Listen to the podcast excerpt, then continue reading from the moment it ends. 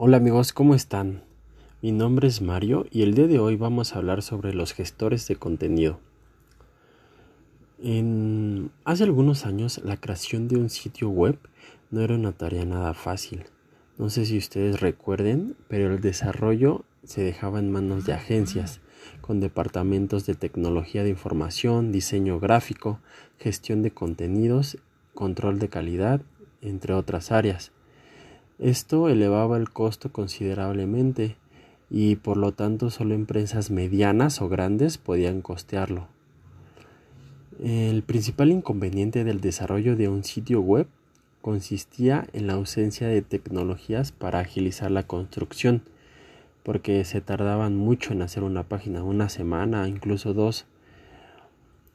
Mm, por otro lado, en los costos del software requerido para la construcción de un sitio web y la capacitación, que en realidad estaba en una parte evolutiva, eran demasiado altos y requerían una buena inversión por parte de las empresas. Con la llegada de tecnologías como PHP y MySQL, ambas de uso libre, se comenzó a desarrollar un sistema de gestión de contenidos de uso general para el desarrollo web sin incurrir en gastos elevados.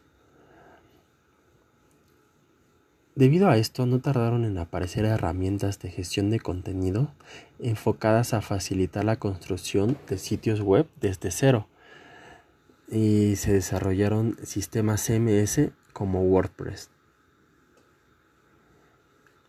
¿Qué es un CMS? Es una aplicación web que permite crear, administrar y publicar una página web en Internet sin necesidad de tener conocimiento de programación. Eso es a grandes rasgos. Algunas de sus ventajas, por ejemplo, son usabilidad y utilidad, plugins, extensiones o módulos, uso de plantillas y que suelen ser amigables con SEO.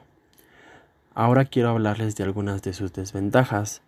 Por ejemplo, el diseño está, está predeterminado porque se trata en su mayoría de plantillas, el costo que mm, regularmente te ofrecen los costos gratis, pero eh, limitados hasta ciertas herramientas. Ya si quieres utilizar más herramientas de estos CMS, tienes que pagar. Mm, ahora, algunos de los principales gestores de contenidos, por ejemplo, son WordPress, como les había dicho, Joomla, Drupal, Wix y Magento, por ejemplo, para hacer tiendas en línea.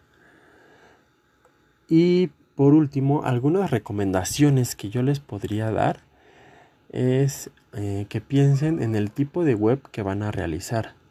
Por ejemplo, si van a realizar un blog o una página corporativa, eh, les recomendaría que usaran WordPress, por ejemplo.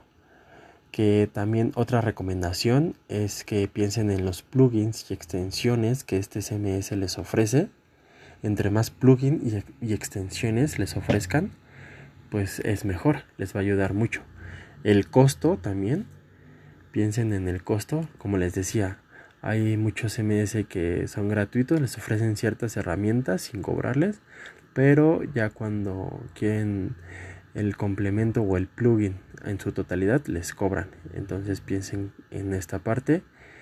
Eh, también piensen en la documentación, si hay suficiente documentación en internet sobre este CMS, foros donde puedan investigar, eh, libros y en la optimización si este CMS este, tiene buena optimización para los buscadores como. Y pues bueno amigos, eso fue todo por el día de hoy. si tienen alguna duda, no olviden comentarla y nos vemos en el siguiente capítulo.